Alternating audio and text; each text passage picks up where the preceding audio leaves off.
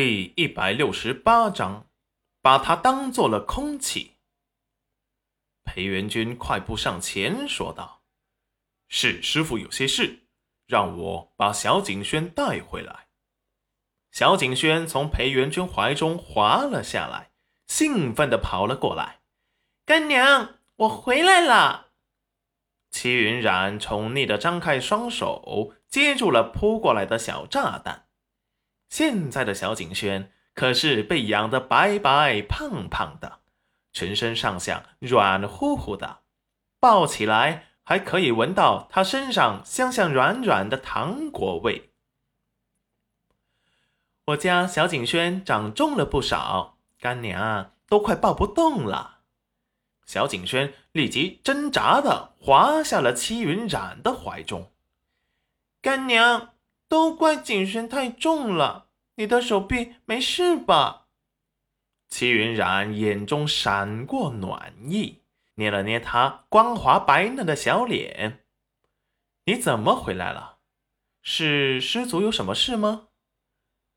裴元君见齐云染彻底把他忽视了。仿佛没有他这个人一般，有些吃味。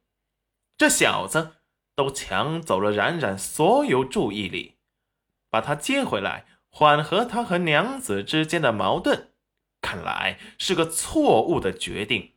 娘子是师傅的家人，来接师傅回去避暑。我没问你。裴元君感觉到难受，想哭。小景轩看向戚云染，又打量了一下裴元君，圆溜溜的眼睛咕噜一转，像是明白了什么。干爹想要和他抢干娘，那可不成。干娘现在是他的，他都好久没和干娘好好说话了。干爹霸占干娘那么久，现在轮到他了。干娘，我饿了。齐云然一听他饿了，就什么也顾不上了，立即心疼的为他做饭。中午没有好好吃饭吗？哎，干娘给你做了肉脯，我去拿给你，先垫垫肚子。小景轩一听，小眼神立即就亮了起来。谢谢干娘。见两母子彻底把他给遗忘了，裴元君皱眉。心间有些气怒，讨打的小崽子，竟然敢指使他媳妇儿为他做饭，关键是，他媳妇儿还愿意迁就他，他这个做相公的都没有这种待遇呢。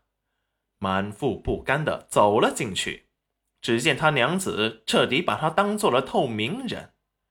裴元君心情极差，语气有些委屈的说道。娘子，我也饿了。我去了县衙，一天都没吃饭了。齐云然意外的看了他一眼。县衙里没人管饭。裴元君委屈的说道：“他们做的饭菜没有娘子做的好吃，所以我没胃口。”小景轩拿出肉脯，大口大口的吃了起来。嗯，真香。等咽下口中的食物，才满足的又丢了一块在口中，突然感觉到一阵冰冷的视线。小景轩手下的动作一顿，抬头看向了裴元君。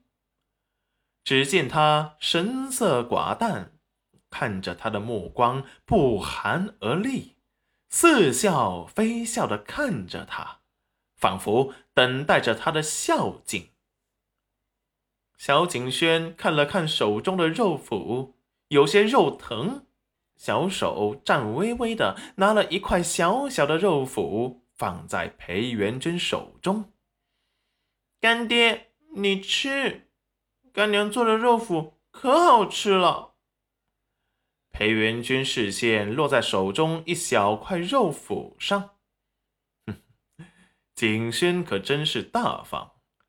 拿着喂猫狗的分量来孝敬干爹，小景轩心尖一抖，哎呀，干爹生气了，立即把手中的肉脯塞了一大半过去给裴元君。见他满意了，才抱着剩下的肉脯跑了。可不能再让干爹给他全部吃没了，这可是干娘专门给他做的零食呢。